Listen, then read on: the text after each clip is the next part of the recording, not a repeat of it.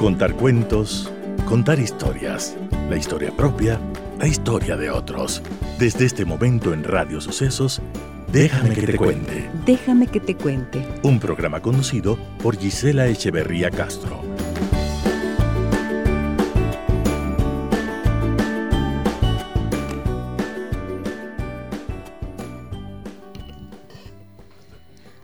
Amigas y amigos de Radio Sucesos, muy buenos días, bienvenidas y bienvenidos a nuestro programa.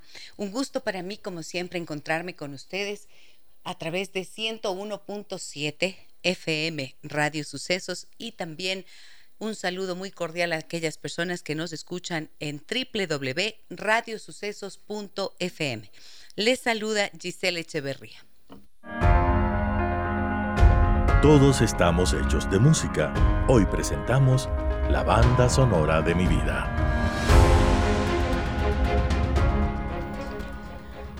Activista no violento por la libertad y la democracia, hombre de espíritu libre, escritor y pintor, más de 30 libros publicados en literatura y ciencia social Jaime, Costales Peñerrera es uno de los más completos académicos en el área de ciencias sociales y un apasionado por un cambio positivo en el Ecuador. Enseña sobre la revolución no violenta en el país desde una de las pequeñas oficinas de la Universidad San Francisco de Quito. Su tenacidad ha hecho que en lugar de transformar su vida, la vaya reforzando con el pasar de los años. Muy buenos días, doctor Jaime Costales Peña Herrera. Qué gusto tenerlo aquí.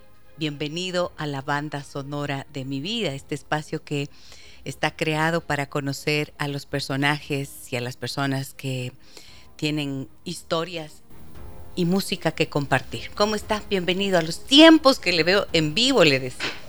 en directo. Muchas gracias, Gisela, por la invitación. Muy contento de poder dialogar con usted y poder tratar de llegar al público en las fibras más hermosas y transparentes de la vida, que son justamente las que buscan una alegría de vivir basada en la no violencia y en la construcción democrática.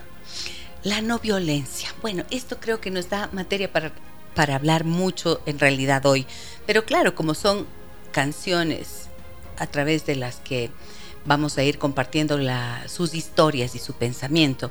Quiero que me cuente, siempre les hago esta pregunta a mis invitados de este espacio, ¿cómo le fue con la selección de la música? Fue un momento hermoso encontrar los puntos de conexión musicales que han marcado momentos muy especiales y que dejan una huella en la memoria para toda la vida, porque hay un vínculo profundo entre esas melodías no son casuales, sino que de alguna manera revelan aristas del alma del ser humano. No se dan por casualidad. Por supuesto, tienen el influjo de la época, la moda y, demás, pero cada uno de nosotros va engarzando eso como joyas en el corazón. Y eso porque tienen un significado profundo. Entonces, contento estuvo haciendo la selección. Sí, me gustó mucho.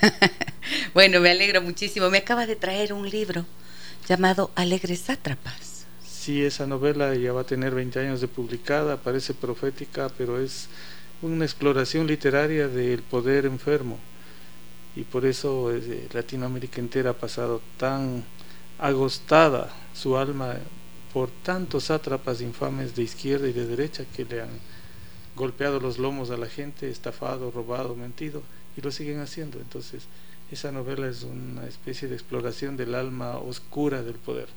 Muchísimas gracias por traerla, de verdad que la voy a disfrutar. Vamos a empezar. Vamos a empezar. Quiero hacerlo con la primera canción que Jaime Costales Peña Herrera ha elegido dentro de la banda sonora de su vida.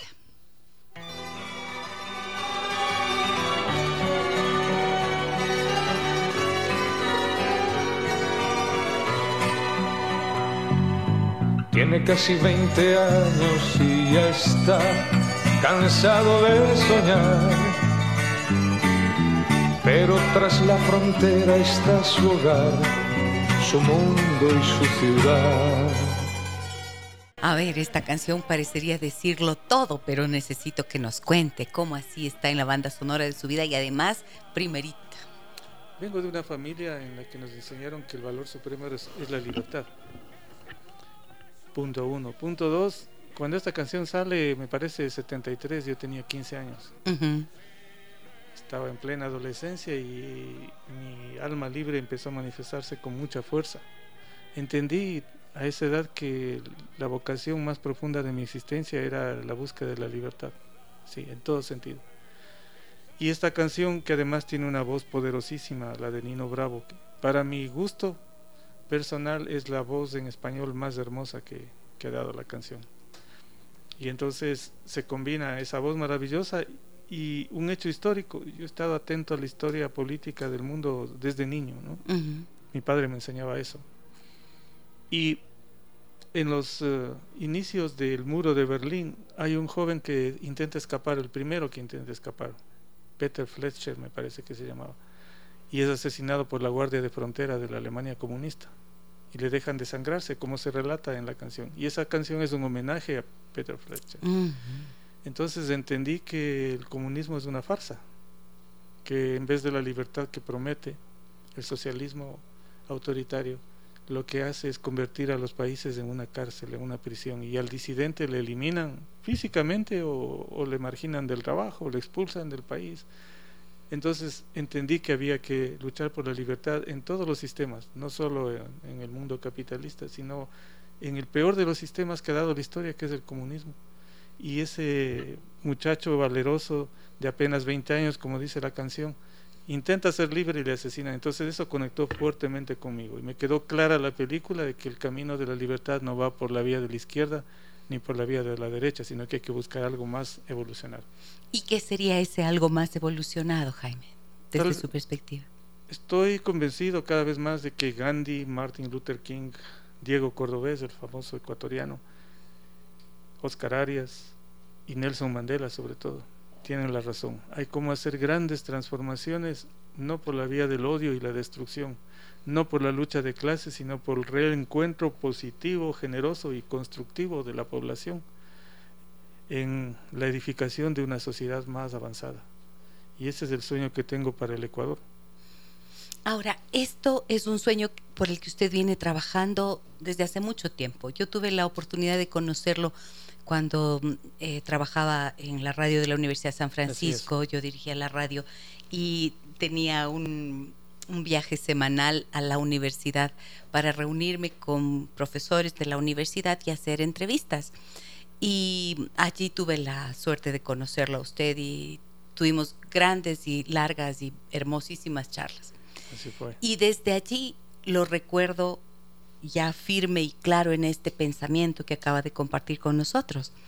Y el libro que nos acaba de mostrar habla de eso precisamente, de esta lectura que usted hace del cuestionamiento hacia este poder totalitario, absurdo, em, destructivo, ¿no es cierto?, hacia ese ejercicio del poder. Y durante 25 años, hace 25 años lo conozco, y usted ha seguido incansable en este discurso.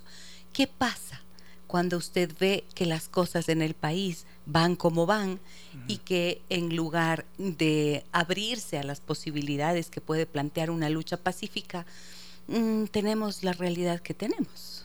Sí, es frustrante y hay un cierto nivel de desengaño frente a eso. Sin embargo, es la materia prima de la transformación. Entonces, comprendo que hay que buscar caminos en la no violencia, pero en líneas diferentes. Por ejemplo, estoy más que seguro, y por eso justamente fue la publicación de Cantos a la Amatoa de la entrevista anterior que tuvimos con usted, que la poesía y el arte pueden ser formas de conexión, porque el amor a la vida, el amor al país, el amor a, la libertad nos puede hacer unir a los diferentes, a los diferentes géneros, a los diferentes sectores regionales, a las diferentes capas sociales y clases sociales, en la construcción de una sociedad más equilibrada y ecuánime, una sociedad madura, estable y sin violencia. Entonces ahora vamos por la vía y estoy intentando hacer un programa de psicopedagogía y psicoterapia social para ir curando esas heridas, pero con mensajes breves a través de pequeños videos, ya tengo el diseño, vamos a empezar a hacer eso. Estoy haciendo los primeros ensayos para llegar con mensajes muy persuasivos a la gente, para que el, el simple ecuatoriano de cualquier edad, desde el más joven hasta el más anciano, sienta que es capaz de contribuir directamente a la construcción de una sociedad mejor y no por la vía del odio, porque solo eso nos lleva a la destrucción y al colapso de la sociedad. Ahora, Jaime, usted es antropólogo. Sí. es eh, PhD en Gobierno y Administración Pública de la Universidad Complutense de Madrid, PhD en Política y Gobierno, Psicología Política de la Universidad Católica de Córdoba. Em, usted tiene estudios de la conciencia para psicología, máster en arte terapia, máster en salud mental y clínica social de la Universidad de León, España. Y eh, fue discípulo de Stanley Krippner en la, en, los, en la especialización perdón, en estudios de la conciencia. Sí. Ya, a ver, aquí yo veo como todo lo que, lo que se menciona desde la perspectiva sistémica, ¿no es cierto? Un hombre que se transforma desde su mundo interno y abarca todos los planos de comprensión y se extiende hacia el espacio social. Así lo veo. Cuando yo leo su currículum, entonces pienso, es como, como lo que decía Lao Tse, ¿no es cierto? Esa frase hermosa que dice, em, si tienes una mente bella, serás una persona bella. Si tienes, si eres una persona bella, construirás un hogar bello. Si construyes un hogar bello, entonces cambiarás tu nación. Y esto así lo veo a usted, como integralmente transformándose y cultivándose. ¿Cómo fue que hizo ese camino? Bueno, primero su manera de ver respecto a mi proceso es muy generosa y le agradezco humildemente de corazón. Sí. No, por favor, imagínese el gran afán de mi vida fue ser un hombre de mente libre. Creo que esa es la máxima conquista que un ser humano puede tener. Alguna vez Diego Kendo, en las múltiples conversaciones durante 30 años sobre política, me dijo, ¿y usted no aspira a ser presidente? ¿Por qué? Yo le dije algo que suena presuntuoso, pero que le quiero repetir humildemente y con mucho afecto a usted. Porque ya he ocupado un lugar más alto que la presidencia, mucho más alto, es el de hombre de mente libre. Entonces, cuando siente que su mente es libre, la presidencia le parece una cosa importante, pero absolutamente secundaria frente a esa libertad interior. Y no es prepotencia, sino más bien humildad. Pero por otro lado, ¿cómo se fue dando esa construcción? Usted puede leer esa cantidad de títulos y decir, pero qué tipo tan lamparoso que no para de hacer títulos. No, yo digo, nunca, nunca ha descansado, solo se ha pasado estudiando. Sí, pero por una razón. Si quiero tener la mente libre, necesito entender la inmensa complejidad de la naturaleza humana. Entonces no basta la antropología, que es una ciencia maravillosa no basta la ciencia política, que también es maravillosa, no basta la psicología social y la clínica social, que también es maravillosa, no basta la arte terapia, no basta los estudios de la conciencia. Con todo eso, a los 65 años siento que ignoro tanto y que necesito seguir aprendiendo. Claro, no es lo uno o lo otro, sino todo lo que sea posible entonces. Eso no, no como logro para exhibir, sino más bien como gradas para ascender en una conciencia más evolucionada que pueda abarcar más esta complejidad inmensa de la vida. Y dentro de eso, de los títulos, cuando usted menciona lo de Stanley Krippner, es mi máximo orgullo académico, ¿no? Porque Stanley Krippner es una figura de relieve mundial. Él es un psicólogo estadounidense que tiene el premio de la Asociación de Psicología Americana por la contribución que ha hecho a la evolución de la ciencia psicológica. Ha publicado más de mil artículos indexados a lo largo de la vida. O sea, es un genio de la psicología. Está sinceramente al nivel de Jung, de Freud y los demás.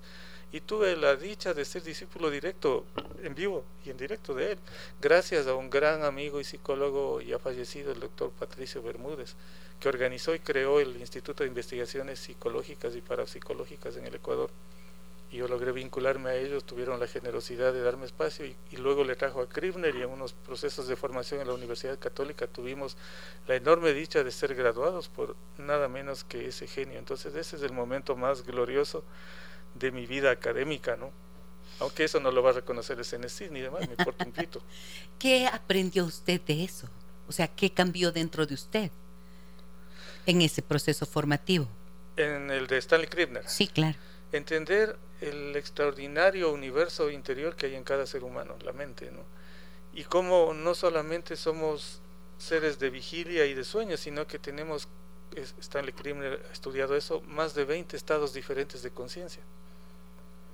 Meditación, relajación, hipnosis, eh, regresión, revier, hipnosis profunda, Entonces, trance, tan, trance creativo, y cómo esa mente maravillosa de los humanos funciona en esos distintos niveles y la exploración de esos niveles nos puede ayudar a ser personas más sanas, más estables y tener también una visión más generosa sobre la vida y la protección de la humanidad y de la naturaleza.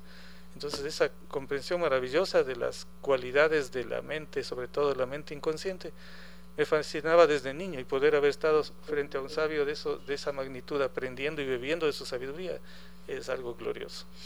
Em, es decir, su búsqueda ha sido el interés por comprender la vida humana, la mente humana, el comportamiento humano y el ser humano en relación también en sus distintos sistemas. Sí.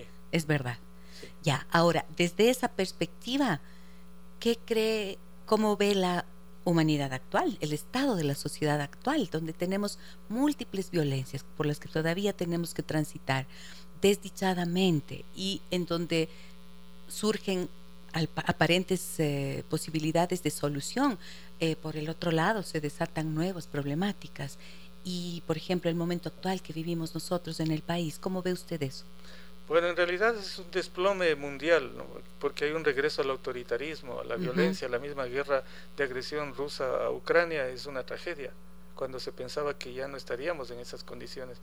Y todo lo que sucede en Latinoamérica, Venezuela, Nicaragua, el propio Ecuador, etcétera, pero yo lo veo así, es como caminos que se desploman. Entonces, ¿qué nos obligan esos desplomes? A inventarnos nuevos caminos, pero ojalá más evolucionados, más avanzados, aprendiendo de los errores. Entonces, en vez de derrotarme frente a eso, quiero verle como materia prima de la transformación. O sea, la pregunta que me hago es no por qué sucede esto, sino qué hago frente a esto. ¿Cómo lo rediseño? ¿Cómo puedo ayudar a reinventar el proceso en el país y ojalá en la humanidad? ¿Cómo usamos la tragedia dolorosa que vive la humanidad actual, ese despelote inmenso? Esa oscuridad, esta, eh, yo le llamo un eclipse de la conciencia colectiva. ¿Cómo logramos un despertar aprovechando ese como materia prima, como combustible del despertar colectivo? Ese es el gran desafío. Porque en realidad siempre es así, ¿no? Frente a los grandes problemas, los seres humanos de alguna manera inventamos las soluciones. Sí, sin embargo, si vemos la historia de la humanidad, es como que, bueno, ¿qué pasó? No aprendemos los seres humanos, o sea, en miles y miles de años seguimos en guerras eh, mirando al otro con capacidad destructiva eh, y mm, y deshaciéndonos de muchas veces, como desvinculándonos de lo mejor que existe en nosotros para apegarnos solamente a las bajas pasiones y a lo que puede lastimar y dañar. Porque eso es lo que aflora con chocante fuerza, pero detrás de eso hay mucha gente que vive a partir de la generosidad, la decencia, la honestidad. Y yo creo que en el Ecuador y en el mundo entero esta es la hora de hacer la rebelión de los honestos una rebelión pacífica, sin violencia y sin odio, pero la gente honesta, la que vive de su trabajo sin perjudicar a nadie, tiene derecho a levantar la voz y decir, basta de esta tragedia. Y claro, los momentos oscuros de la humanidad parecen mayoritarios, pero pensemos en la Segunda Guerra Mundial. Hitler es recordado por lo brutal criminal que fue, igual que Stalin, o Stalin fue peor incluso, de largo peor que Hitler, o Mao peor que ellos. Pero Hitler a pesar de su brutalidad, no pudo impedir que jóvenes maravillosos como Sophie Scholl, una chica de 19 años y su, hermano y sus amigos, se enfrenten a la dictadura nazi y hagan un folleto pidiendo el fin de la guerra. Ahora ellos son héroes nacionales de Alemania, a pesar de que fueron ahorcados por los nazis tan jovencitos. y Hitler es repudiado y los alemanes tienen vergüenza del nacionalsocialismo. Entonces esa oscuridad que parece prevalecer es momentánea y en medio de eso está floreciendo una luz poderosa de la libertad y del amor a la vida y eso va a prevalecer. Qué hermoso, el tirano siempre será recordado como tal y humillado. Así es. Los líderes de la paz entonces serán los recordados como referentes. Así es, ellos son la luz de la humanidad. Eh, ¿Qué tal esta conversación con el doctor Jaime Costales Peña Herrera? Me siento realmente honrada de que esté aquí, Jaime. Feliz de Me estar da aquí muchísimo dialogando con usted. Muy contento, Gisela. Muchísimas gracias. Sin títulos. Siempre le digo, doctor Jaime. bueno, tengo mensajes, mensajes que nos llegan al 099 55 6 39 90 y también en Facebook, donde están eh, varios amigos y amigas eh, conectados ya en nuestra transmisión en vivo. Eh, nos dicen, por ejemplo, Estrella dice, buenos días, invitado de lujo, este programa merece que circule a la velocidad del rayo para llegar a los oídos de 18 millones de ciudadanos ecuatorianos. Felicitaciones, por, felicitaciones, gracias por enseñarnos, por el trabajo, por la reflexión. Muchas gracias. Me dicen también aquí, a ver, Buenos días para el doctor Costales. Le pregunto cómo se puede hacer a nivel educativo, tanto en la parte pública como privada, para que la conciencia colectiva cambie. Ese es el gran dilema. Y justo estoy preparando, ya he terminado el ensayo sobre los conflictos psicológicos del Ecuador actual. Pero lo más importante de eso es no solo entender cuáles son los problemas, la psicopatología social que hay en el Ecuador, sino soluciones. Entonces ya está diseñado un programa de psicopedagogía y psicoterapia con pequeños mensajes que van apuntando a que llegue al público desde la infancia hasta la vejez, para que cada uno de nosotros, si le amamos al país, nos sintamos capaces de ayudar a esa transformación, que nos inspiremos a salir del derrotismo, de la pasividad, de la indiferencia y del pensar que ya no se puede hacer nada y nos convirtamos en actores constructivos. Para eso fundamental es entender que no nos bastan granitos de arena, les digo siempre eso a mis alumnos, y esa debe ser la esencia de la educación, porque con mucha dulzura y hasta generosidad se dice, pon tu granito de arena, o alguien dice, yo ya puse mi granito de arena, mm. pero un granito de arena es solo un granito de arena, entonces necesitamos volquetas enteras de arena para la construcción de un país diferente y de una humanidad distinta. Y eso es el despertar a la grandeza que hay encerrada en cada ser humano. Sí. ¿Sabe qué? Creo que lo que usted dice em, puede servir mucho para anclar la esperanza, la confianza de para quienes estamos trabajando, por ejemplo, precisamente en la propuesta de soluciones, podamos seguir fortaleciéndonos, sabiendo que estamos allí y que sí es verdad que somos más, que colectivamente podemos lograr precisamente esos cambios, aunque ese cambio signifique transformar una porción de la realidad a la que yo puedo alcanzar, ¿no es cierto? En donde yo tengo incidencia, pero que no hay que desmayar. Así es, completamente. Y yo le creo plenamente a Gandhi porque lo demostró con su vida. Él decía que un solo ser humano, uno, que logra elevar su conciencia, a la vez eleva a toda la humanidad con él. Entonces, por eso es que no bastan granitos de arena. El ecuatoriano y el ser humano en general tiene que sentir que es un poderoso ser universal que es capaz de elevar su conciencia generosamente y de una manera constructiva y pacífica elevar al conjunto de la humanidad, evolucionar a la humanidad entera con él.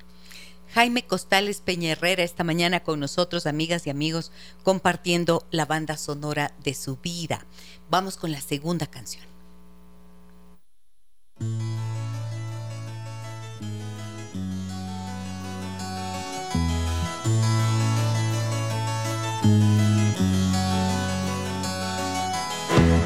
Dejaré mi tierra por ti, dejaré mis campos y me iré lejos de aquí.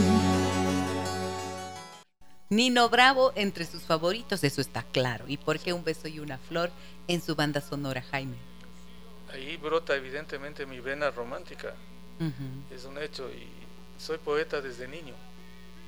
Gracias a mi madre y a mi padre que eran poetas ambos y me enseñaron la belleza de la palabra. Mi madre amaba esta canción. Y esta fue lanzada en el 73, poco antes de que muera Nino Bravo. ¿sí? Entonces me impactó mucho cuando él falleció en un accidente en abril de... Son 50 años justo en este año de la muerte de Nino Bravo. Y eso me, me impactó mucho. Además era una época muy linda por todo este descubrimiento de la búsqueda de la libertad que expresé. Y porque además mi padre compró un auto que a mí me gustaba. ¿Cuál era? Un Saab Station Wagon blanco que yo amaba yo he sido muy tímido, Gisela. era un niño en la escuela súper calladito, tenía miedo de estar en público y demás. Ah, sí. Pero cuando cumplí 15 años, vi en, la, en, una, en un patio de evento un auto que me fascinó, ese Saab blanco, y tuve el coraje de vencer mi timidez y me fui solo y pregunté sobre el carro, los precios y demás, y fui a contarle a mi papá y le convencí. Y para mi sorpresa, él se fue conmigo y se compró el auto. Entonces, para mí era mi carro. ¡Wow! Entonces, era toda una época y está asociada esa canción con el sad blanco de mi padre. Entonces, pero está ahí la, la vena poética que ha marcado mucho mi vida. lo que puede hacer la palabra, ¿no? Y a ver, esto de que usted era tímido, ¿y a qué le atribuye esto después de haber hecho tanto trabajo personal suyo? ¿Ha encontrado las razones, las causas? ¿Cree que tiene que ver con una personalidad? Sí, es una estructura de personalidad que se mezcla la timidez con la introversión. Me ha costado mucho estar en público, me sigue costando, en serio. Parece que no, y mis alumnos no me creen. Porque es imposible creerlo, claro. Casi 45 años en educación y que no parece tímido, pero en realidad sí. ¿Y por qué fue la necesidad de vencer eso? Primero el origen, vengo de origen campesino, mi padre era un hombre de páramo, también muy tímido, mi madre sumamente tímida, de origen campesino, mis abuelos maternos eran, mi padre del, de San Francisco de Langlán, es que es un, caserío en el Chimborazo, cuatro mil metros en el páramo, es un caserío, ni siquiera es un pueblo, son cuatro casas. Y claro, el origen materno es en Sinliví, que es un pueblito de 50 casas, entonces somos gente de páramo y mis abuelos y demás eran gente tímida. Entonces todo ese ambiente de silencio, de retraimiento influyó mucho. Y mi propia estructura de personalidad. ¿Y el campo entonces para usted? ¿Qué representa? Bueno, es para mí el paraíso es la quinta que tenían mis padres en Pomaski cuando Pomaski era un pueblo lejano. No había ni siquiera luz eléctrica y entonces teníamos Petromax que alumbraba la casa, el Bohío, una casa redonda lindísima que hizo mi padre ahí y ese era el lugar mágico al que siempre regreso y, estoy seguro de que si hay paraíso debe haber una casa redonda muy parecida a la de Pomaski con el árbol solitario al frente. Es el, momento de, la vida más intensamente vital de conexión con el campo que tenido. De ahí entonces su amor a la Amatoa. Sí, sí, sí, sí, total.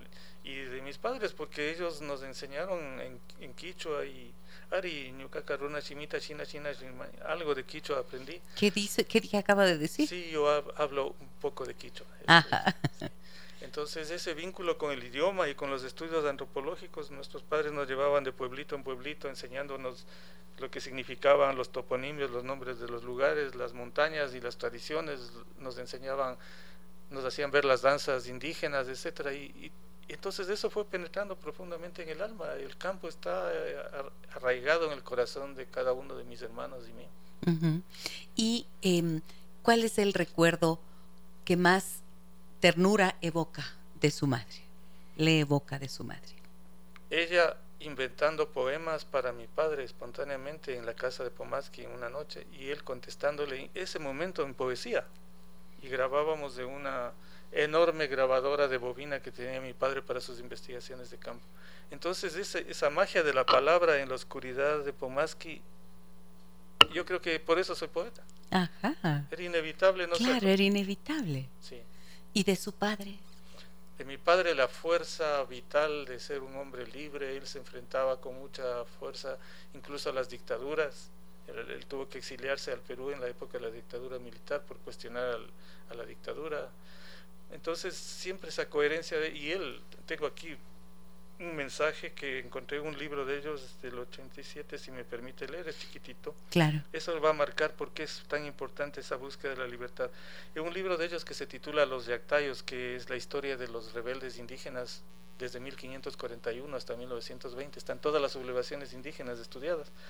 Y ahí la dedicatoria que me ponen ellos dice, Hijo, aprende a ser libre como el viento en su voz gastada por los siglos encontrarás la única verdad, la historia viva y vivificante del pueblo indio. Junio del 87, firmado por mis padres. Entonces ellos nos proyectaron ese afán de libertad y eso quedó muy sembrado. Para las personas que nos escuchan y que de repente no tienen la cercanía y la familiaridad como para conocer quiénes eran sus padres, ¿podría hacernos una presentación de ellos? Bueno, eran dos personas que amaron profundamente al país y dedicaron la vida entera a estudiar a fondo la cultura indígena, campesina y negra del Ecuador. Estudiaron todos los pueblos indígenas, negros y campesinos, pero todos. Produjeron una obra monumental, más de 100 publicaciones y me han dejado como 40 inéditos. Estoy empezando a procesar, sistematizar para hacer una publicación, porque en dos años ya será el centenario de mi padre. Quiero que le hagamos un homenaje porque mucha gente no conoce la magnitud de la obra. Que Y además hicieron estudios en toda Centroamérica, en Colombia, Perú y Bolivia. O sea, tiene una trayectoria inmensa y han recuperado todas las tradiciones del folclore, la vestimenta, la construcción eh, arquitectónica, etcétera. Entonces ellos nos trasladaron un profundo amor por el país y por la libertad. Y mm, hace poco teníamos también la suerte de tener aquí en este espacio a su hermana Dolores Costales Peña Herrera. Y ella nos trajo la noticia importante de que el trabajo y obra de su madre ha sido reconocida a nivel internacional. Así es. Así es. Primero la Academia Nacional de Historia mismo aquí ya colocó el retrato de mi madre entre los grandes historiadores ecuatorianos, lo cual es un enorme alegrón para la familia. Pero además de eso, el Instituto Panamericano de Geografía e Historia, primero en su sede del Ecuador y luego ya en México, ha colocado el retrato de nuestra madre entre los grandes historiadores de América. Entonces está junto a George Washington, por ejemplo, y junto al padre Juan de Velasco, el primer historiador ecuatoriano. Entonces eso es glorioso, pero todavía falta que reconozcan que era una obra mancomunada, padre y madre, no solo mi madre, mi padre hizo los tanto dos, la pareja. era inescindible. Por eso ellos tenían como símbolo una figura arqueológica de unos gemelos, unas figuritas hombre y mujer que están unidos. Ese era su símbolo, porque la obra era conjunta. ¿Qué aprendió usted del amor de sus padres por su trabajo y entre ellos? Por su trabajo que solo tiene derecho de protestar por lo mal que está un país si alguien se está quebrando el lomo literalmente por hacer un país mejor. Ellos eran incansables. Mi padre hasta los 91 años que falleció seguía investigando y escribiendo. Y algún día le pregunté, padre, ¿por qué usted ya retirado, jubilado, sigue escribiendo tanto? Le pregunté así con dulzura. Y él casi enojado me contestó, interrumpiendo un rato su escritura en la máquina. Me dijo, porque soy como poncho de indio. Yo soy hecho de buen hilo y voy a servir hasta de viejo. Y siguió escribiendo. Entonces ese era el mensaje de ellos era hasta el último instante vamos a producir algo. y, eso, le da a uno entonces el trabajo bien hecho, el derecho de cuestionar. Exactamente, porque si uno no hace nada por mejorar el país es sobrepeso, pues. Es parte del problema y lo que necesitamos es gente que esté haciendo algo constructivo. Me dicen en Facebook, Yomar, buenos días, brillante el proyecto enunciado por el doctor Jaime, oportuno y necesario para nuestra sociedad. Por favor, háganos conocer cómo podemos acceder y participar. Saludos, buen fin de semana, nos dice Yomar. Muchas gracias. María Ingracia dice, qué interesante y apasionante es escuchar al doctor Costales. Automáticamente se reflexiona, se analiza, se aprende. Qué gran entrevista. Un saludo y un abrazo para ambos, Gisela, nos dice. Muchísimas gracias. Vamos con la siguiente canción. Escuchemos algo más de la banda sonora de la vida de Jaime Costales Peña Herrera.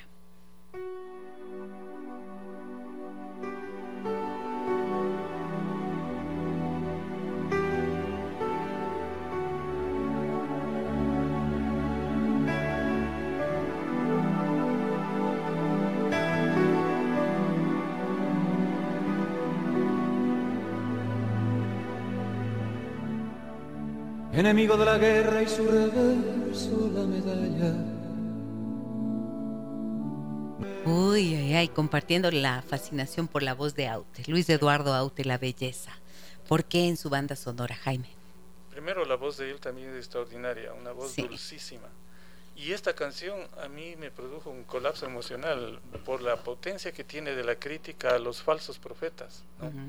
A estos aventureros tanto de derecha como de izquierda que llegan al poder y le venden humo a la gente y le hablan de la libertad, la justicia, la igualdad, que van a refundar la república, que patria, tierra sagrada, etcétera, y terminan siendo unos mafiosos que se roban lo que pueden y que le hunden en el oprobio, en la mentira y en la manipulación a la gente.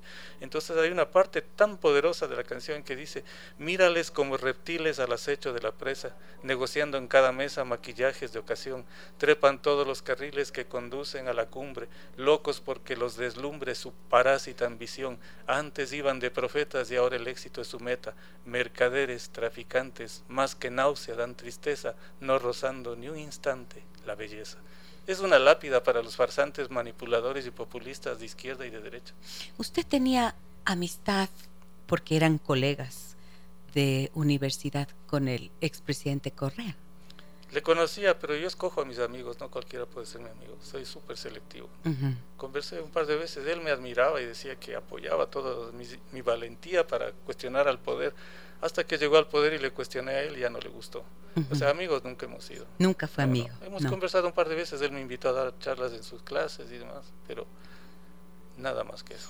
Yo recuerdo haberle escuchado a usted diciendo, Rafael, reacciona vuelve a ser la persona que cree en la educación. Le escuché decir eso alguna vez en, en una de sus intervenciones en Radiovisión junto a Diego Kent. No recuerdo esa frase exactamente. Yo tenía la esperanza de que pudiera esa persona entender que el rol de un presidente es ser un guía pacífico, inspirador, que unifique al país en la construcción y no que divida con el odio y que le convierta al país en una Hubo una fractura muy profunda, ¿no? A partir de esto. Sí, sí, sí. Es que fue una farsa, la farsa más grande de la historia del país en la política, ¿no? Son mercaderes traficantes, más que nada se dan tristeza. Ajá, y su parásita ambición. Exacto. Creo que es tan potente lo que dice este poeta maravilloso que ya no está con nosotros y que usted decía que algún momento se desencantó de él, ¿no?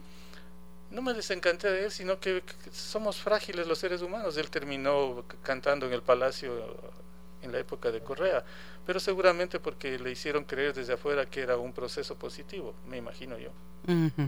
Mire lo que nos dicen por aquí en Facebook y en eh, el 099 55 639 90. Una consulta dice, el doctor Jaime Costales nos puede decir si la música se desarrolló al mismo tiempo que el lenguaje en el ser humano, a la par del uso de nuestras manos, lo dice Saludos Fernando Martínez. Es una cuestión muy linda esa. Hay Preciosa pregunta. Un autor que escribe acerca de la poesía, Thompson me parece que es, y él dice que la poesía nació justamente con la música, que los pueblos más antiguos de la humanidad empezaron a hacer ritmo con la voz, con las manos, golpeteando, entonces producían a la vez sonido con la voz y sonido con objetos. Y entonces la música y la poesía son inseparables. Por eso es que la poesía tiene ritmo y la música es poética. Además, poiesis significa creación. Entonces, toda obra creativa es poética en cualquier plano de la vida. Y creativamente em, nos vamos, al menos tendría que ser como una premisa de los seres humanos, mirar cómo creativamente nos vamos construyendo y reconstruyendo. Sí, exactamente. Que la vida es como un proceso así. Sí, sí, sí, sí, total. Como decía Maturana, la autopoiesis. Sí, es eso. Les digo a mis alumnos en clase siempre que ellos están haciendo una obra de arte consigo mismos y que no se dan cuenta eso al principio. Pero poco a poco, cuando descubren su sentido de la vida, su propósito, como diría Frankl, o su camino individual, como decía Jung, la individuación, pues están haciendo su propia obra de arte, ir transformando esa materia prima que llegó de la familia genética y culturalmente y en un X país y dándole una tónica, una identidad, un rostro propio. Esa es la obra de arte de cada uno. Y si despiertan a la grandeza que tienen, hacen cosas extraordinarias y se convierten en seres luminosos. Hace 20 años recuerdo que hice un camino, el Camino de Santiago. Qué belleza. Y tuve esa suerte, esa bendición, esa oportunidad. Y había acabado de regresar de ese, de ese camino y tenía que ir a la Universidad San Francisco a hacerle una entrevista precisamente a usted. entonces empezamos a, a, conversar un poquito antes de la entrevista y le conté, le dije, le cuento Jaime que hice este camino y yo andaba en este tiempo antes de irme al, camino me di cuenta que tenía un miedo terrible a las alturas. Me di cuenta cuando estuve en un edificio y miré por la ventana hacia abajo y me dio vértigo.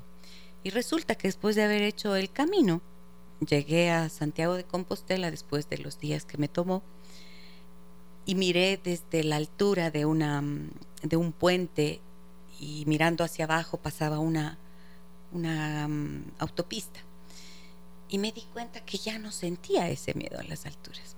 Y entonces yo le comenté esto a usted y usted me dijo, ha estado buscando encontrarse a sí misma, Gisela. ¿Ah? Yo dije, ¿cómo lo sabe?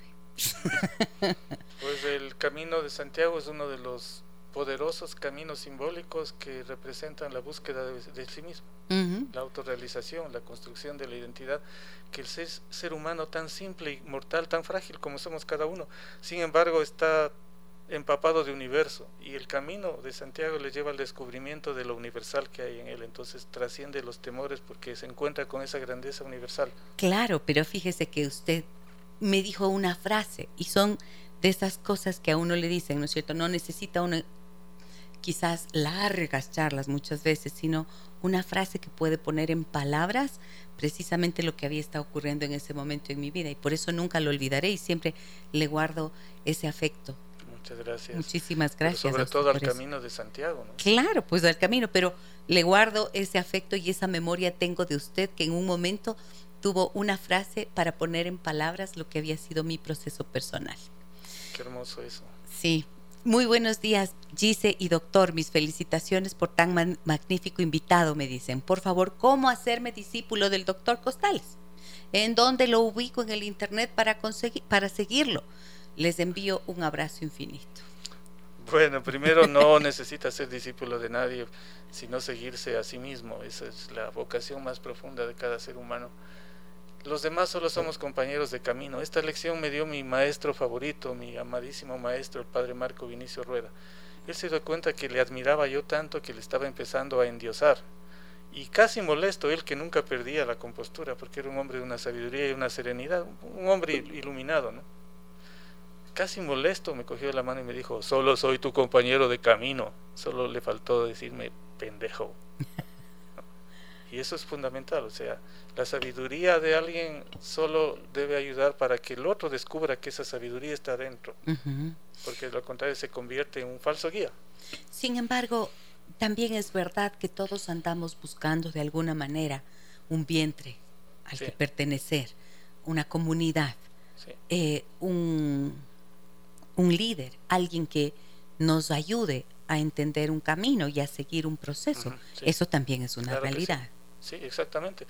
Por eso vamos a hacer este intento de psicopedagogía y psicoterapia social con mensajes que vamos a subir a las redes para que la gente pueda conectar con eso, pero justamente el, el, mensaje central de ese proceso va a ser usted tiene una grandeza interna, una capacidad creativa, una valentía, un coraje y un amor a la vida enormes y eso póngalo en acción para ayudarnos a construir el país.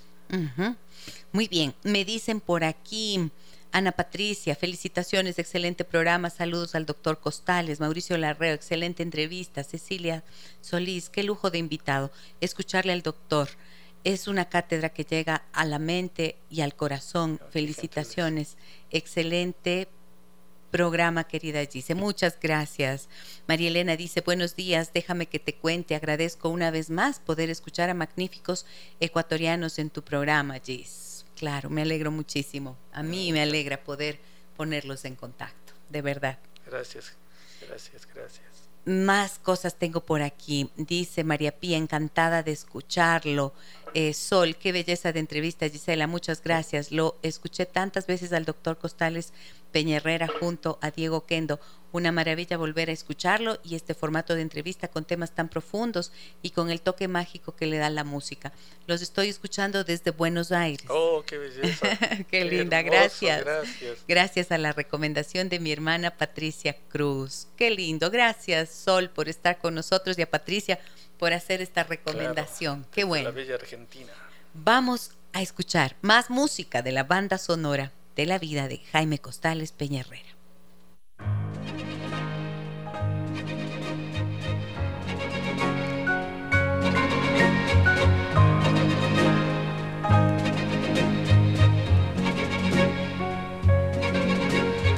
To dream the impossible dream, to fight. ¿Quién era? ¿Y qué nos decía esta canción que está en la banda sonora de su vida, Jaime? Me impresionó 1900, igual 72, 73, imagínense, es un año crucial, ¿no? Se presentó ya en el Ecuador la película El hombre de la Mancha sobre el Quijote, con Peter O'Toole y Sofía Loren, ¿sí? Y la canción principal de esa, la melodía principal de esa película era esta, el sueño imposible. Entonces nos habla de esa estrella inalcanzable por la que lucha el Quijote, que es la libertad, ¿no? el sentido de la vida, el propósito, y que él necesita encontrar el coraje y la valentía para irse por sobre la desesperanza, la derrota, y ese que, parece un sueño imposible, de Impossible Dream, es el sentido, el propósito, la fuerza, el combustible que le mueve y le inspira.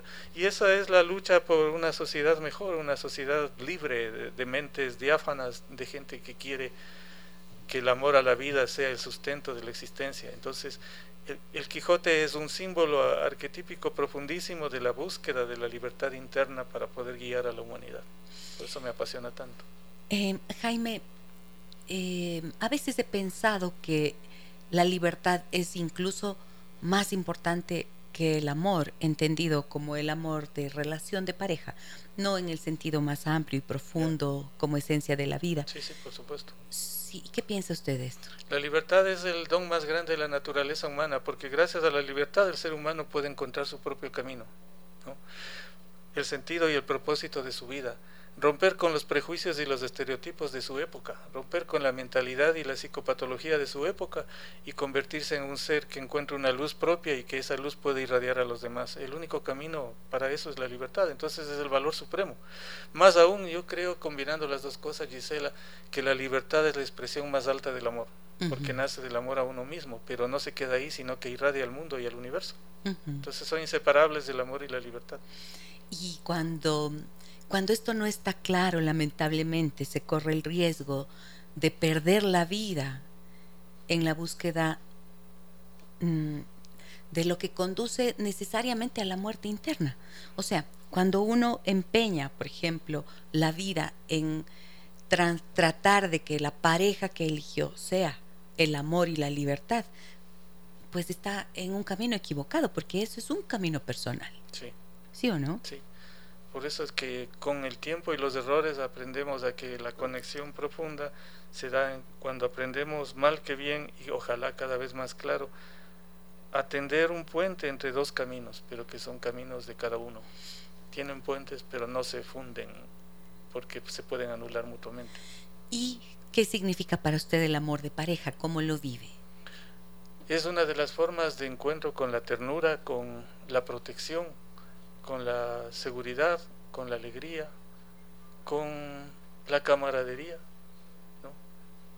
Es una de las formas de expresión más poéticas y más difíciles, más contradictorias, más llenas de errores, de momentos de distancia, de equivocaciones, pero también es parte de la materia prima de ese encuentro hasta que poco a poco dos seres van viendo el rostro propio y se ven serenamente y así tratar de que el otro sea como quisiera, sino aprendiendo a respetar como es y eso es un proceso doloroso que toma mucho tiempo, dificilísimo para el que nadie ha sido entrenado.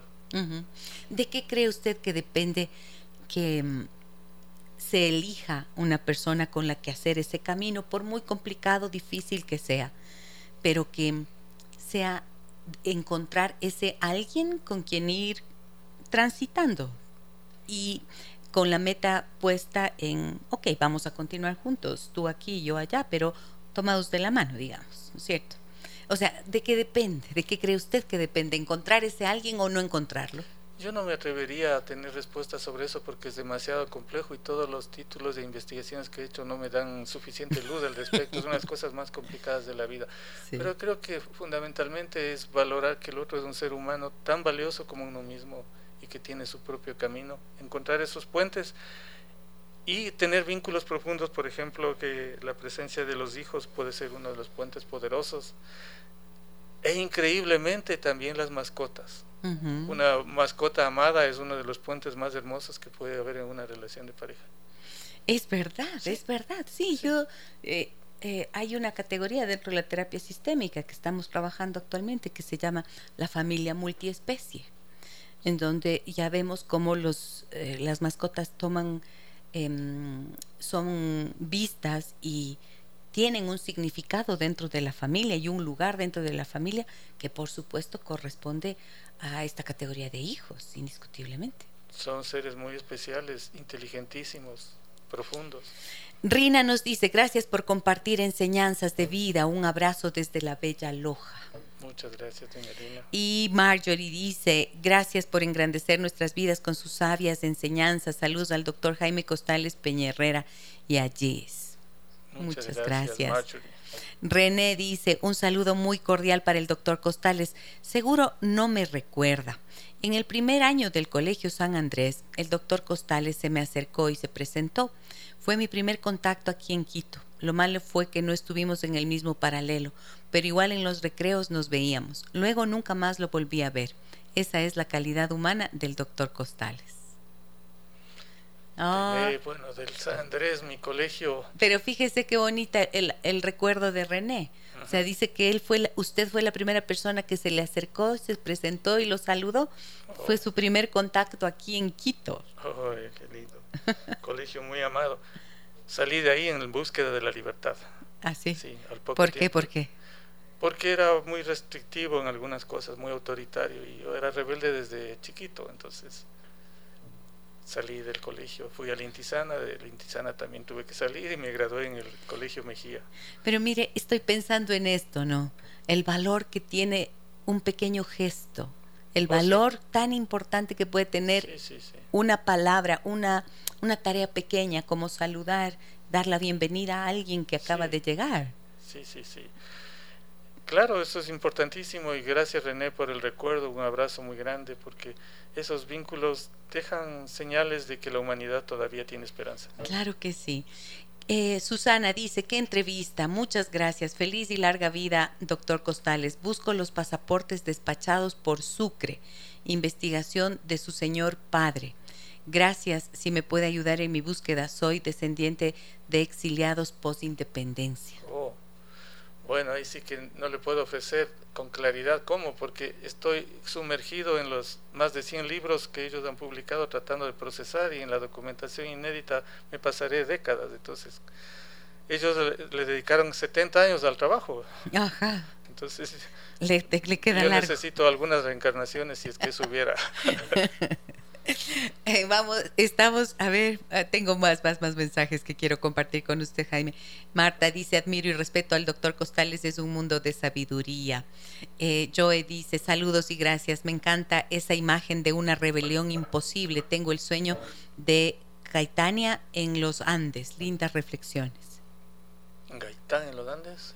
Caitania. Caitania. No, No, conozco de no será eso. Bueno, a ver, yo quiero preguntarle esto a propósito de lo que nos dice Joe, que mm, la imagen de una rebelión mm, imposible, pero en realidad usted lo que promueve es una revolución no violenta en el país. ¿Cuáles son los planteamientos, las premisas fundamentales de esta propuesta suya? Primero, ya no revolución. ¿Por qué razón? Porque la revolución ha sido prostituida. Ujú, Suena muy bonita y encandila sobre todo a los jóvenes porque nos hacen creer que la revolución armada trae la libertad y que el Che Guevara es el camino, o que Fidel es el camino, o que Chávez es el camino. Y en la práctica solo construyeron países cárcel, o sea, que hicieron al revés de la promesa, en vez de liberar a los pueblos, en vez de lograr el fin de la lucha de clases y la igualdad, etcétera, toda la promesa del paraíso comunista, lo que hicieron es construir tiranías donde un grupúsculo chiquitito se hizo dueño del país, vivió como los dioses lleno de dinero, de ventajas, de prebendas, de amantes y de todo lo que quiera, mientras sus pueblos fueron lanzados a la miseria y les toca como a los venezolanos emigrar por millones. Entonces la palabra revolución ha sido prostituida. En vez de revolución hablemos de construcción no violenta. Ujú. ¿Qué es eso? Es un acto de poiesis colectiva, una poesía colectiva. Hagamos poesía juntos creando un país como el que nos merecemos, un país donde nos podamos ver cara a cara sin herirnos, respetando las diferencias, agradeciendo las diferencias que pueden ser promotoras de esa construcción y haciendo un esfuerzo sobrehumano, grandioso y heroico. Y quiero subrayar heroico, es necesario lo heroico. Necesitamos héroes y heroínas para hacer esa diáfana construcción de una obra de arte colectiva, que eso es la evolución de una sociedad. ¿Usted cree que eso es posible, Le da- dadas las circunstancias políticas actuales? Sí, porque en medio de todo lo que está pasando hay una construcción silenciosa que se está haciendo, pese a todo. O sea, la mayor parte de la gente está trabajando, pensando, proyectando en su familia, tratando de dar buena educación, alimentación a sus hijos, tratando de amar, de encontrar el amor, de construir el amor. Entonces la mayoría está haciendo algo positivo. Y lo que se ve de la podredumbre política es la parte enferma de la sociedad. Tenemos que curar eso y dar un salto cualitativo, evolutivo estoy seguro de que es posible y le daré hasta el último aliento de mi vida a esa construcción. Esto que usted dice es algo que también lo suelo pensar. Somos tan buenas personas. A veces yo me subo a los taxis y converso con, con los señores taxistas y tengo conversaciones súper interesantes y veo el pensamiento, ese trabajo, eh, la conciencia sobre la familia, sobre los hijos, el esfuerzo que uno le pone a lo que hace cada día. Y digo, estamos llenos de gente buena, noble, trabajadora, honesta, que tiene conciencia. ¿Cómo es, cómo, perdón la expresión, cómo diablos es que en las urnas nos estrellamos de semejante manera? Porque nos manipulan y se basa en esa desesperación de la gente que busca una solución mágica y eso se basa en el complejo de inferioridad, en creer que nosotros no podemos. Y la idea que yo quiero transmitir a la gente es, cada uno de los ciudadanos es plenamente capaz de ayudar y mucho en esa construcción de una sociedad. No necesitamos manipuladores, no necesitamos vendedores de pomada de culebra, no necesitamos gentecita que baile en las tarimas para embobarnos. Por eso les convoco y les llamo y les digo casi desesperadamente, pero con mucha energía y con mucha pasión, pero a la vez con ternura y con empatía hagamos la rebelión de los honestos. Este es el momento de la rebelión. Y el voto es un arma poderosísima para cerrar el paso a los que ya nos han lastimado, mentido, engañado y robado a mansalva y decirles nunca más ustedes. Si quieren volver, pero vuelvan a prisión, no al poder. Y en medio de todos los discursos, a veces suele ser difícil para muchas personas hacer una elección consciente, saber por quién, si ya hay un desencanto tan generalizado, si ya se ha sentido uno como elector eh, engañado, traicionado tantas veces. Entonces, ¿cómo poder en medio de semejante neblina identificar a alguien que pueda significar realmente una posibilidad para hacer esa construcción? Hay que ver cuál de los candidatos tiene una vida coherente en defensa de la democracia y que ha luchado activamente contra la corrupción. Ahí está la clave. Pero los que han sido parte de o son seguidores eh, dóciles y sumisos a los grandes ladrones que le han destruido el país, ellos no pueden volver al poder. Esa es una pista básica. Pista, ahí están, con pistas, verán, con pistas estamos dando acá. Sí. Vamos con más mensajes. Miren lo que nos dicen por aquí. Doctor, si tuviera una varita mágica, ¿qué haría usted por el Ecuador? No tengo una varita mágica y lo que estoy haciendo es crear un sistema que permita ayudar humildemente, pero eficaz y persuasivamente a un despertar colectivo para que toda la gente honesta del país se junte en una reacción constructiva y hagamos una democracia madura y próspera como la que merecemos, sin odio, sin perseguir, sin lucha de clases. Este es el momento del reencuentro de las clases, de la reconexión, de la pacificación y de la construcción de la inventiva, de la innovación para encontrar soluciones juntos. Que no nos dejemos de engañar, ¿no es cierto? Yo pienso ni, ni convencer, ni seducir por los discursos de, de la violencia como camino. Así es. O sea, creo que eso tiene que estar claro. Totalmente. Si somos gente con vocación pacífica y creemos en que la transformación puede ser posible, tenemos que hacer elecciones que apunten en ese sentido y no al contrario. El discurso de la violencia es psicopatología social, es enfermedad mental. Entonces, cualquier candidato que apele al discurso del odio de clases, de aniquilar al pelucón, al enemigo, al adversario, está haciendo psicopatología social. Y, ahí, como psicólogo social, tengo que decir, hay que repudiar la enfermedad psicológica social y curarla, pues. No caer en el juego de infame de esas promesas falsas. Buen día, felicitaciones por el programa, una charla muy enriquecedora e iluminadora. Una pregunta, ¿algún libro que el doctor pueda recomendar como una guía para encontrarse a uno mismo en esa búsqueda que a veces se hace tan complicada? Gracias, nos dicen. Por ejemplo, El Sendero del Zen del padre Marco Vinicio Rueda.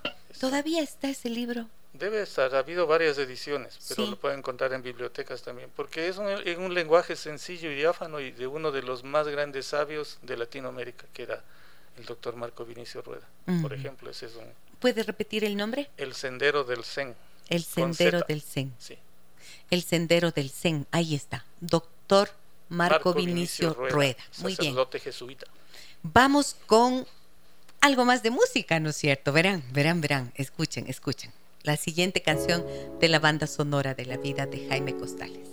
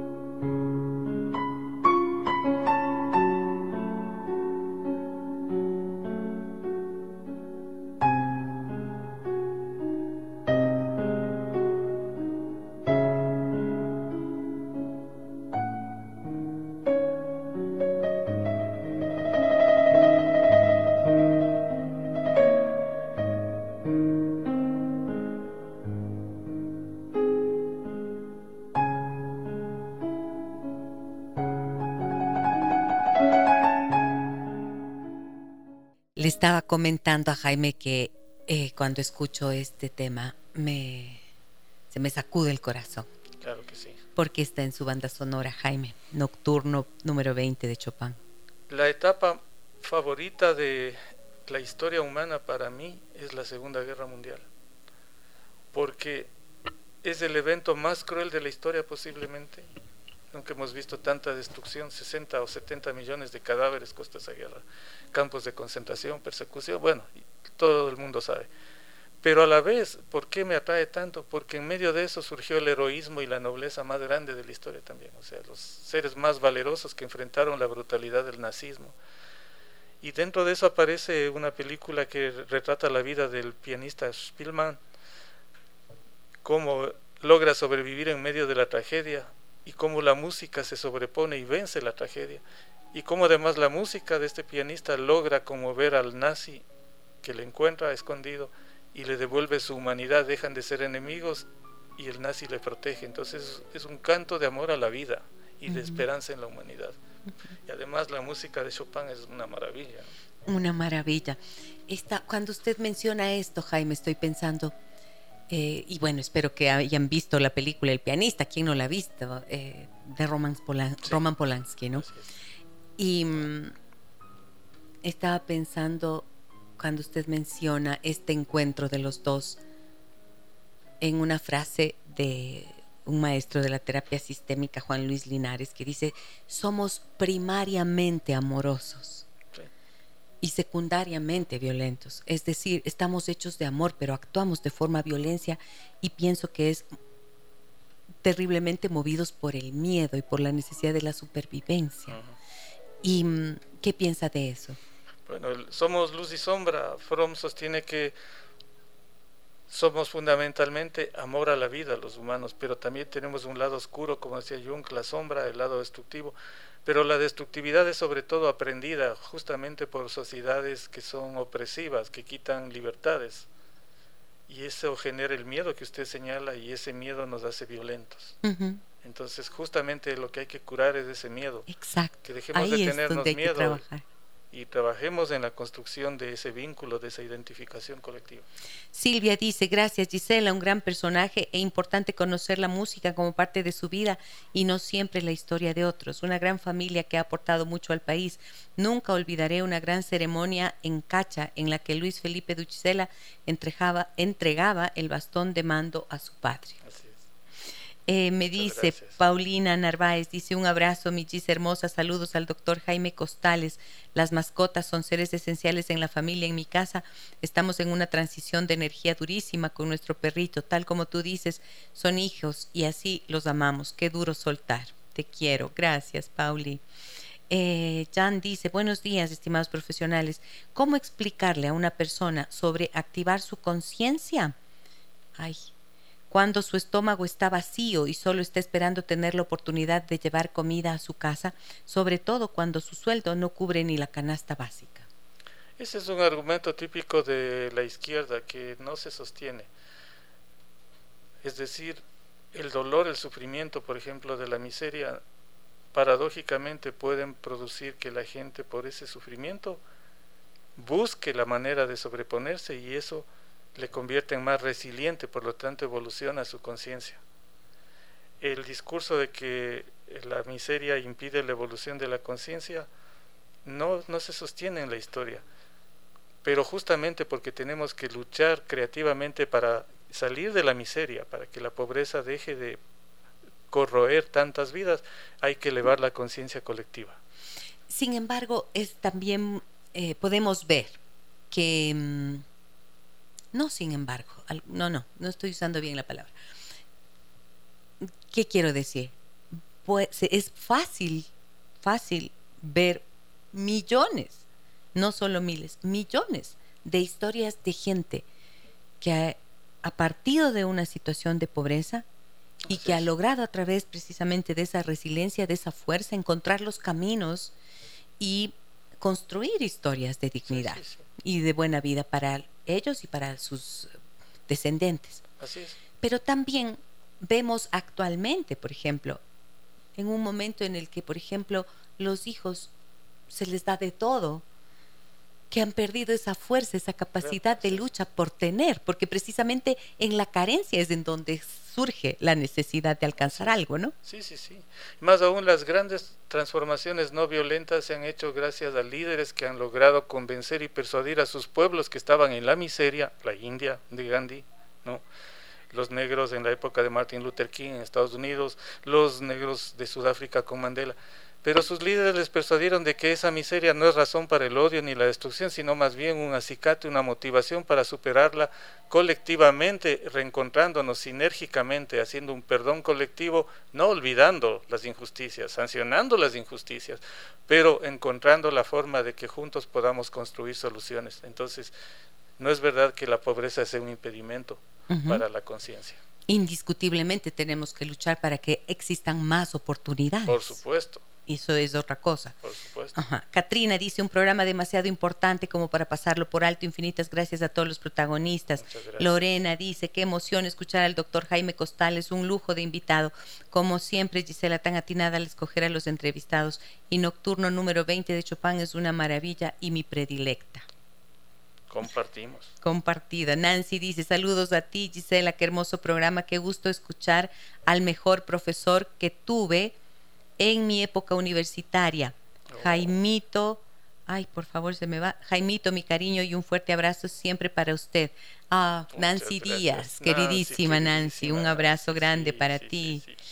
Em, ¿Dónde está? ¿Dónde está? ¿Dónde está?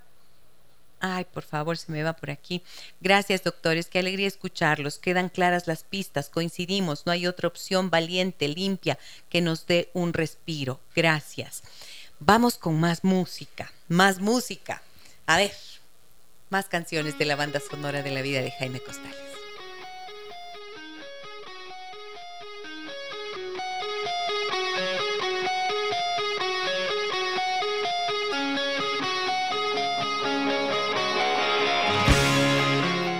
De el nocturno de Chopin a Guns N' Roses, ahí sí ya me confundí. Sí, es parte de la evolución de mi conciencia. Ajá. Claro. A ver, cuéntenme. Usted como especialista en la cuestión familiar sabe que los hijos nos educan. Y entonces mis hijos me enseñaron a valorar música de la generación que ellos escuchaban, que no era la mía. Yo provengo de una generación en que la música mayoritariamente era en español. Muy poco había música en inglés en mi generación. Entonces, de los favoritos de mi hijo Felipe, ganan Roses. Y esa especialmente me recuerda mucho a él, ¿no? Porque incluso él se disfrazaba como el protagonista principal, se ponía una especie de faja en la cabeza y demás, para molestar y hacer relajo. Y mi hijo Jaime, en cambio, me enseñó mucho a valorar a un grupo español, me parece que es, vaya, ¿cómo se titulaba este grupo, Los Héroes del Silencio. Ah, claro. entonces mis hijos me educaron a entender la música de, de su época, para que yo también la valore. Y eso fue un momento grande para que yo también evolucione como padre y no caiga en la típica actitud de mi generación fue mejor que la tuya, mi música es mejor que la tuya, sino enséñame la música tuya porque debe ser hermosa, ¿por qué te gusta tanto? Eso me enseñaron ellos, ¿no? Pero ellos sí se burlaban de, por ejemplo, de los iracundos. claro, con mucha ternura en relación a, la música de la generación de los 80 y 90. Los iracundos son casi arqueológicos, pero tienen su belleza, ¿no? Y, pues, tuvo para las generaciones, por supuesto. Maravilloso. ¿Y em, qué le enseñaron sus hijos?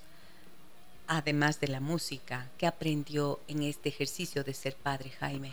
De mi hijo Jaime, su inteligencia brillante tiene un coeficiente impresionante, y una capacidad de aprendizaje y una formación académica muy, muy superior a la mía. Es un científico puro y duro de laboratorio, su seriedad, su capacidad de trabajo y su bondad. Es un tipo muy bondadoso, muy generoso. Es un lindo tipo el Jaime. Y su fortaleza física, es un hombre que hace ejercicio permanente en parte se debe, digo, a mi inspiración, porque a mí me encantaban las artes marciales, hacía artes marciales cuando era joven y ellos se encantaron, entonces entrenaron toda su vida, eran atletas marciales de primera línea. Y el Felipe, la alegría de vivir su inteligencia también, él era un psicólogo industrial muy inventivo, muy ingenioso y un sentido del humor espeluznante, ¿no? Él, este nudo de la corbata es hecho por él, yo no sé hacer el nudo de la corbata. Y entonces él me hacía los nudos y yo lo mantengo después del fallecimiento de él, sigo teniendo los, mis corbatas con los nudos que él hizo. Y él se burlaba, se desquitaba, porque cuando tenía sus cosas adolescentes por las que yo le reclamaba al Felipe, le decía, pero hijo, ya vas a ser adulto, madura, ya eres adulto. Entonces, cuando él me hacía los nudos de la corbata, mientras me ponía la corbata, me decía, hijo, ya madura, eres adulto, aprende a hacer el nudo de la corbata. Por favor entonces él me enseñó mucho, me devolvió la capacidad de, alegría, de humor, que eso en la educación y en la vida me han servido muchísimo. Y el talento creativo que tenía, impresionante. ¿Cómo se, sobre, ¿Cómo se sobrepone? ¿Cómo uno logra sobreponerse? Perdón, la pregunta sí está mejor formulada. ¿Cómo logra uno sobreponerse a la pérdida de un hijo? Es un misterio. En el fondo nunca se sobrepone del todo, sino que se va adaptando a coexistir con ese dolor y una, varias cosas me han ayudado a mí. la cercanía de mi hijo Jaime, que se volvió muy protector de papá y mamá después de la tragedia de la muerte de Felipe y de todo mi apoyo familiar, ¿no? mis hermanas amadísimas, la Jime, la Loli, la Chavita sobre todo, las tres con mucha fuerza y mucho, mucha ternura nos ayudaron. ellas tres son muy especiales en mi corazón, cada una a su manera, amadísimas, ¿no? Entonces, todo eso me ayudó, pero yo le leo un poema de los que le escribí, le escribí un libro de poesía al Felipe, Elegías para Utila Curiuma, en quichua significa para niño de cabeza rubia, y le leo hasta ahora, ya son, van a ser ocho años, todos los días empiezo el día leyéndole un poema al Felipe, esa es mi oración diaria para decirle, hijo, estoy aquí y le siento conmigo y también el haberme volcado al, al arte gracias a, mi hijo Jaime que me fue dando materiales sin decirme nada, me regalaba materiales y empecé a soltar. Era mi vocación, yo quise ser pintor desde niño. Y se desató, eh, creo que en la desesperación del duelo se abrió la brecha y volvió el arte para inundar eso y tratar de sellar la herida. Y con la Anita, mi esposa, hemos ido eh, una cercanía muy dulce, muy serena de ya la edad en la vejez que estamos ingresando pues eso ha ayudado mucho a sobreponerse. Los afectos definitivamente, ¿verdad? O sea, nada como los vínculos familiares. Allí es en donde está el sostén emocional. Sí, exactamente. Que tenemos que, se, que nutrir para poder avanzar. Frente al duelo uno ve solo lo esencial de la vida y sabe que lo único verdaderamente trascendente son los afectos sinceros, los hijos, la pareja, la familia, los amigos más queridos. Eso es lo esencial. Eso es. Buenos días, estimados. Me, me, encantó escuchar al doctor Costales Peñerrera. Felicitaciones, un programa de lujo, nos dice Gina Neira. Buen día, lindo programa, un fuerte abrazo. Les saluda Rosario. Eh, me dicen, gracias doctores, qué alegría escucharlos, quedan claras. Ah, no, esto ya leí. Qué lujo de programa. Gracias doctor Jaime Costales y Gisela por aportar al país desde la base de la paz para el desarrollo. Eh, ¿Qué más me dicen acá? Felicitaciones a ti y a Jaime, de lujo realmente, Nelson Maldonado. Un abrazo, doctor Nelson Maldonado, qué gusto, qué gusto. Muy bien, entonces, quiero hacer una última pregunta. Ya me dijo, ya nos dijo, que tiene trabajo para largo, en relación a los textos y a las investigaciones de sus padres. ¿Y qué hay de... mm, cuáles son sus sueños ahora?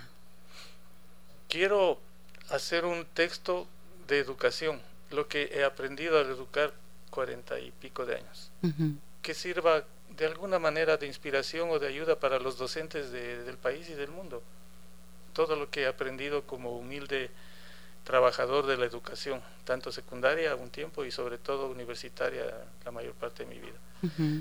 Publicar este libro de psicopatología del Ecuador para que vayamos curando juntos las heridas sociales, ese es un segundo gran sueño, y contribuir hasta el final de la vida, seguir pintando mucho cada vez más, y hasta el último suspiro apuntar a una creación colectiva de una obra de arte que sea una sociedad ecuatoriana libre, democrática y próspera.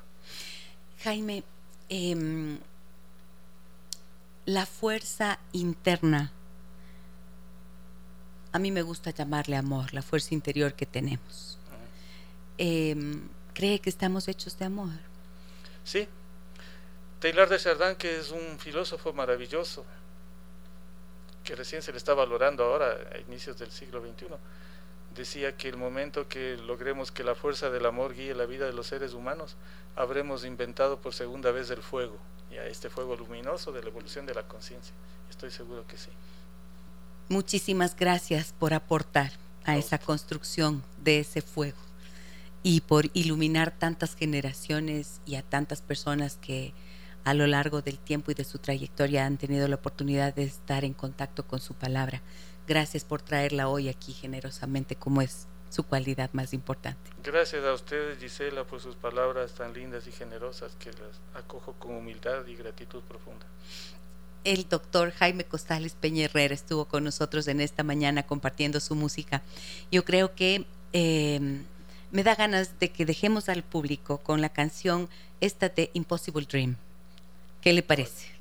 Les dejamos con esa Claro canción de Matt Monroe y El sueño imposible. Un abrazo grande, amigas y amigos. Confío, sé, estoy segura que han disfrutado de esta conversación tanto como yo en esta mañana.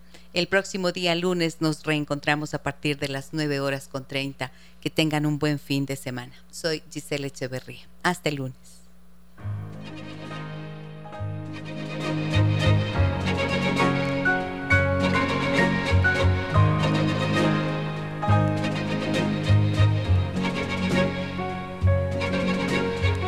To dream the impossible dream,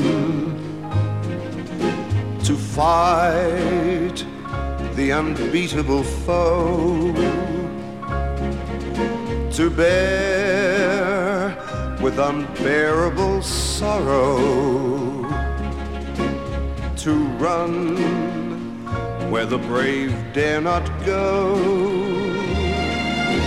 to right the unrightable wrong,